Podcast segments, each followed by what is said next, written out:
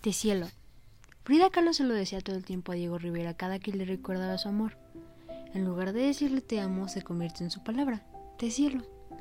Es más profundo que un te amo para mí, ya que comparte el infinito del azul, clarito para quererte bonito, nublado para que estés a mi lado y oscuro contigo en los momentos más oscuros.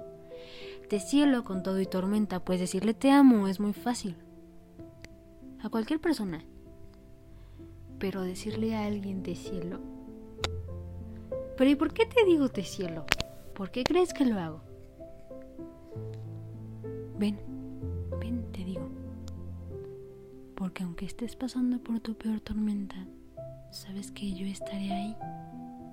Que tal vez tengamos momentos malos, pero claro que existen los momentos bellos que estamos creando. Recuerdo la primera vez que nos vimos, recuerdo cada chiste horrible que salía de mi boca, pero eso no te importaba. Tú solo te reías. Y ahí fue, ahí fue donde me di cuenta que yo no solo te amaba, sentí algo más profundo por ti.